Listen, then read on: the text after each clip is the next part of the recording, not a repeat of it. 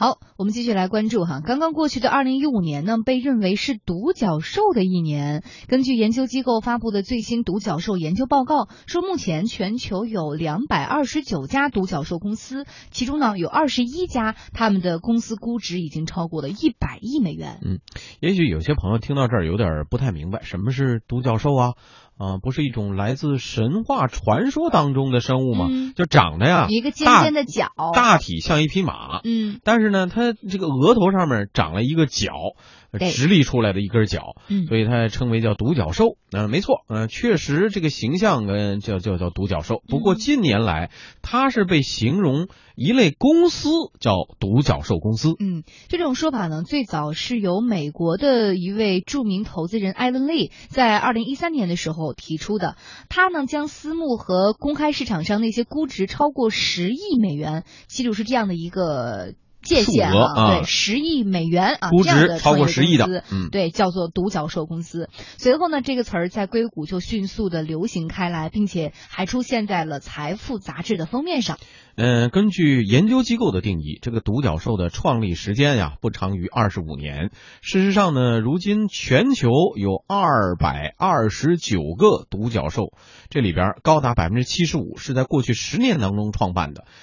这么算起来，其实还有一些是属于初创企业，而且在二零一五年呢，有八十一家公司新晋成为独角兽俱乐部的成员。资深投资人徐勇今天在接受我们天下公司记者采访的时候说，这样的成长速度确实很快。这几年呢，从全球的市场来说的话呢，都到了一个就是大家有更多的资金来看好股权，而且呢也新兴起了，比如说共享经济啊，比如说一些这种硬科技啊，有一些新的一些这种技术产业领域呢和一些新的模式呢被大家看好，所以这两年新增的高估值的项目比前几年明显的多了很多。倒不一定是这样的一个产业发展的一个必然结果，也是一个资本助力的这样的一个结果吧。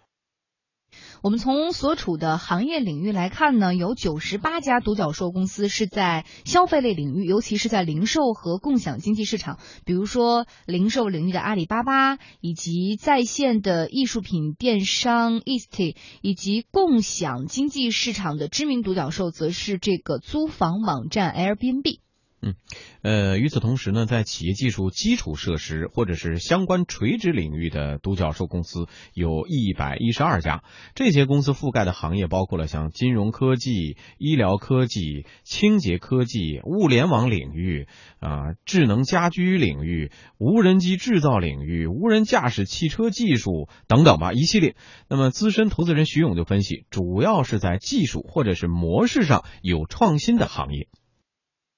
基本上独角兽的这个出现呢，可能取决于几个条件，一个呢就是企业确实发展的很好，另外的话呢，基本上处在一些新兴的被资本看好的一些领域范畴，像这几年的大消费、互联网金融，包括在美国的话，一些这种企业应用 to B 的这样的一些领域呢，都是被资本高度看好的。这样的话呢，在一个这个资本也看好的领域里边，然后又有企业有了这样的一个非常快速的自己业绩的增长，就很容易冒出来这种新的独角兽。嗯，呃，我之前还在相关的这个资料上看到说，这个独角兽公司除了它的估值是刚刚我们提到的十亿美元之外，它还是有一个成立的时间限制的，对这个比较长，是二十五年，就是你二十五年是最长的，最它的长的中位数应该是在六年，啊六年左右错，嗯呃，成长型的初创企业还是比较多的。对，说白了，什么叫独角兽呢？那你也估值有个标准，就是十亿加嘛，嗯就是十亿美呃十亿美元加，呃可能是之上的。嗯然后另外一个就是创，它是一个创业型公司向巨头公司的这个迅速扩大的过程中的这样的一个状态。嗯呃，它的基本特征是这个新技术，基于新技术和新的商业模式的。呃，这种公司，我觉得实际上我们身边就能接触到很多很多的。嗯我看在这个报告中呢，中国现在的这种所谓独角兽公司已经是好像三十多家了，三十三家，嗯嗯，在整个的排名当中算是占到第三吧。首对先是 CA 是一百零一家，然后纽约是二十三家，对，但是中国的独角兽公司啊，更多的是基于只有这个第一个标准，就是它的估值已经达到了，嗯嗯嗯。因为它迅速的做大了，借由互联网的这样的一个因素，因为它更多是因为是基于这个新的商业模式和这个新的技术嘛，嗯。啊，迅速的做到了这样的一个市场占有率也好，是市场规模也好，嗯。但是呃，这种估值呢。呃，是不是真的啊、能够呃支撑它未来的发展？我觉得还是需要去观察对的。，因为我之前看到有个很有意思的评论，说这种独角兽公司，呃，因为它是十亿美金嘛，但它是估值十亿美金，所以有人就提出来说，其实你们这都是纸上黄金，你们未来是否能够变现？直接还有的说，有些人定义的就是叫纸糊的独角兽。呃，因为你这个 估值这个概念，嗯尤其是私募的估值，它还呃是相当的不确定的。因为如果你在公开市场上得到了一个估值的话，呃呃，它是变现是随时可以变现的。嗯但是如果在私募的层面做做一个估值的话，那还是有很大的不确定性的。它可嗯能包含了未来上市之后可能需要去覆盖的一些价值。嗯嗯，我们接下来继续跟大家来梳理一些相关的独角兽公司的情况哈。我们先从这个地理位置的分布上来看，其实这个分布还是比较有意思，能够反映目前就是全世界的一个呃一个创业的创业的情况。嗯因为我们提到全球是有两百二十九家这个独角兽哈，其中一百零一家有将近一半的这个独角兽是在刚刚我说的美国的加利福尼亚 CA，呃，二十三家是在美国的纽约，中国的独角兽是三十三家，而欧洲只有十三家，剩下的零零星星的可能就在德国呀、英国呀。哎，你这话说的，呃，人家印度也有五家，是五印度五家，新加坡弹丸之地人家有两家啊，但是就啊总的来说，还主要是在美国和中国。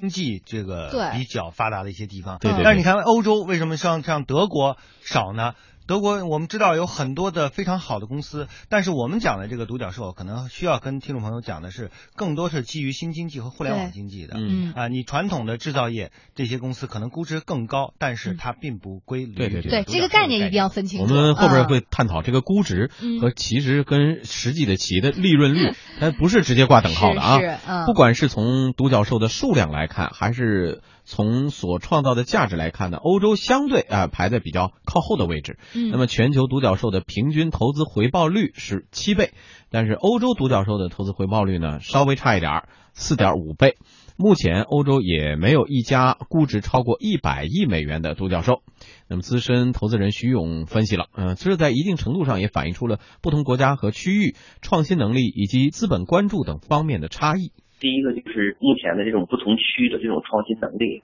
加州的话呢，因为有硅谷在，纽约呢，它这个在互联网金融，在一些新的消费领域呢，也出来了一些很多很好的企业。中国这两年的创新能力有一个非常明显的一个进步，也是在一个双创的这样的一个大的背景下，也释放了我创新创业的这种激情和能力吧。第二个呢，我觉得还是取决于这种资本的密集度。像中国的话呢，是和创业板呐、包括我们的新三板呐、这种证券的这样一个市场离得比较近。在美国的话呢，也是这样的一些区域呢，更容易这个得到一个这样的一个流动和退出。这些区域呢，也是被资本最多关注的这样一个区域。其实不意味着其他的一些区域就没有一些创新的好项目。其实你像芬兰呢，像也有一些科技啊，没特别受到这个资本的这样的一个关注。所以从现在独角兽的这样的一个数量和地域分布来说的话，还是创新中心加资本关注这样两个主要的要素共同达到的这样的一个结果。嗯，一位不愿意透露姓名的资深投资人认为呢，说这跟市场规模其实也是有着挺大的关系的。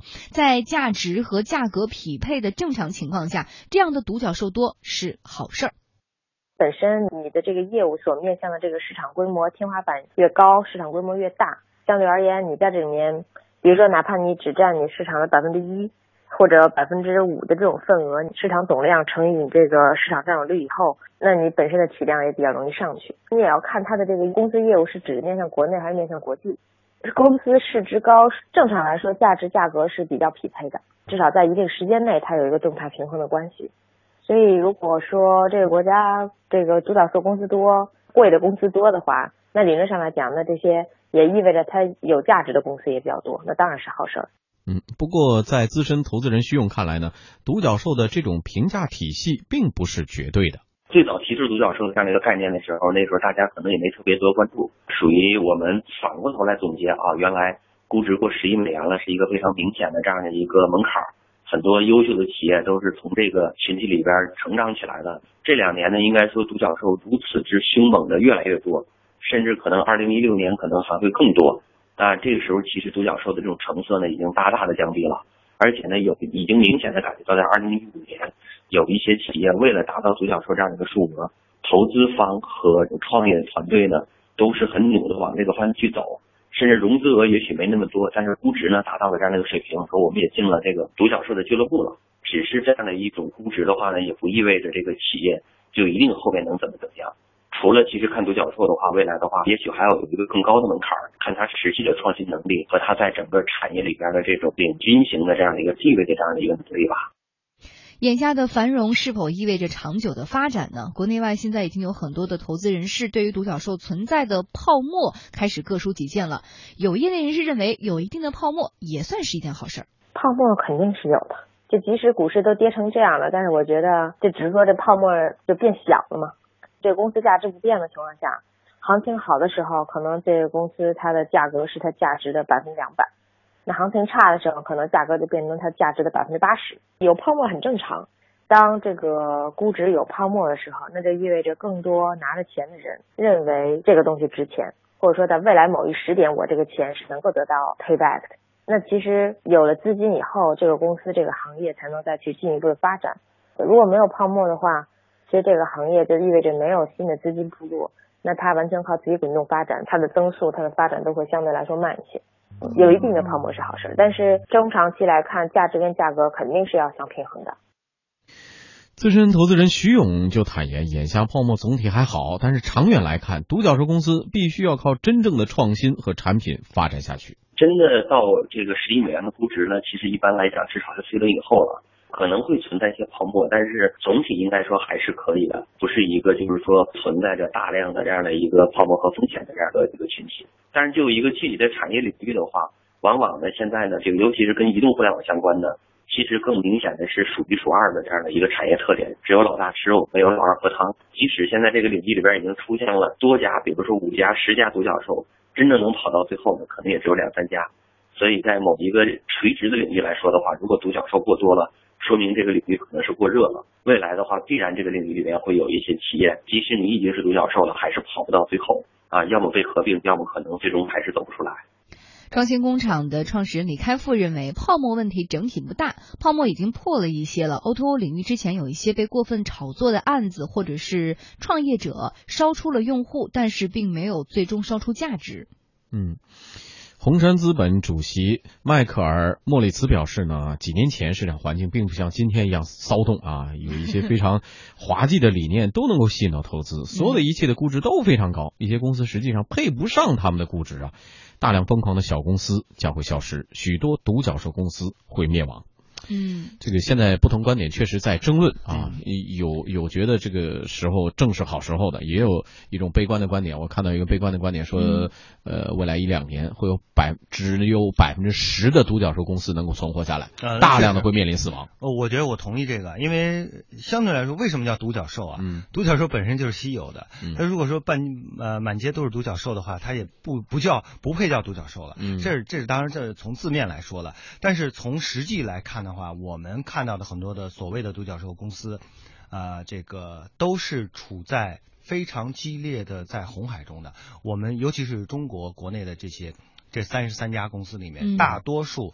都是有非常强劲的这个竞争对手的情况下，那达达到了这样的一个估值的话，我认为这样的一个企业的这个价值实际上是比较脆弱的。也就是说，呃。呃，通过，因为我们看到很多的互联网公司，它都是通过了大量的补贴，然后获得了用户。嗯，用户的这种呃粘性是很低的。一旦你价格补贴下降之后，迅速的他就不再去做你的订单了，不再去要你的服务了。这也像李开复说的，烧出了用户，但没烧出真正属于你的核心价值。对，这个呢，就是和呃之前来自硅谷的这个独角兽的概念，它就相就有一定的差距了。它仅仅是。一个估值嘛，这个估值本身也不稳定，嗯，而且就再追溯回去，在硅谷或者说在美国的一些所谓的独角兽公司呢，它也是遇到了一些问题，因为他们可能当时在某一个垂直领域它是领先的，啊，短期内并没有一些追随者，所以呢，他能够呃。以比较合适的方式，就是它的业绩是能够得以支撑的，就是它收入呃它的利润是是能见到利润的。嗯，但是现在呢，如果说有了追随者之后呢，可能这部分利润也就变得越来越薄了。嗯，那只是靠你的规模。那如果靠我靠这个规模的话，我认为呃，这个如果一旦资本出现了呃这个不太看好啊、犹豫啊，嗯或者说是遇到了经济危机，然后要收缩的时候，这些公司的估值就会瞬间的崩塌。嗯所以我想，呃，对，即便是成为了独角兽公司啊、独角兽俱乐部中的一员的话，也不应该认为是高枕无忧了，因为嗯即便是从这个形态上来说，你也仅仅是一个中间状态嘛，嗯。你不是创业公司，你因为创业你已经是到 C 轮、D 轮之后了嘛，你已经是比较规模已经大了，嗯。十亿美元已经够大了，但是你又没有成为巨大的平台型公司，没有成为巨大的巨头，嗯，对，这里边还存在一个问题，因为中国的这三十三家独角兽公司当中，大多数哈，绝大多数都是背靠 BAT 的。所以 BAT 本身是个平台，他们在将来如果独角兽发展到一定规模的时候，是不是也会受到一定的限制？对啊，是一个就是说它有可能会被收掉，或者就干脆就变成它的，就是你的作为一个独立个体是不存在了，可能你的业务被分解了，嗯。分解之后呢，呃，那你的竞争力自然就就没了嘛。嗯。另外一个可能因为看到你，因为它的投资方式不一样的，也许我只是少量投资和 BAT 有关系，但是呢，我 BAT 可以呃马上的复制出另外一个和你同样业务模型的，对，而且我能够输送大量的资源，迅速的让它超越你。嗯所以这样的话，就是现有的这些公司来说，也是处于一个非常不稳定的一个状态。嗯呃，所以我想这个呢，可能是需要啊、现在很多的投资人或者说投资呃这些企业的这些管理层需要去呃特别关注的。嗯呃，一直要保持一个谨慎的一个心心理。我们的节目当中来过很多的创业者啊，有很多创业者呢，最终梦想就是我要成为一个像阿里巴巴这样的一个巨大体量的公司。很多人都想，我这多长时间之间我就要超越它。呃，梦想非常伟大，但是我也别忘了，刚才我们虽然介绍了说，呃，德国和英国有十三家，才有十三家独角兽公司，嗯但是像德国，它有很多行业当中的隐形冠军，持续的时间非常长，同时保持非常好的现金流和盈利能力，这也是非常杰出的企业。嗯不要嗯忽视他们在这个世界当中的价值。